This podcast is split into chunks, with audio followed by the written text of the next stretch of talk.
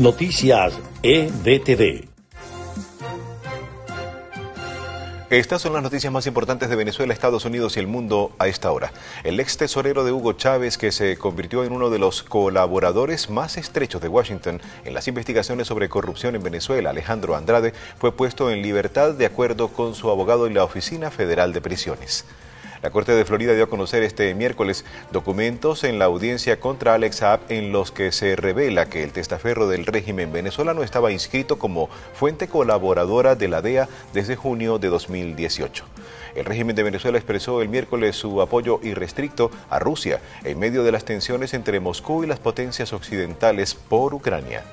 Al menos 10 muertos y 14 desaparecidos dejó el naufragio de un pesquero español la noche del lunes frente a las costas de Canadá. Estas fueron las noticias más importantes de Venezuela, Estados Unidos y el mundo a esta hora.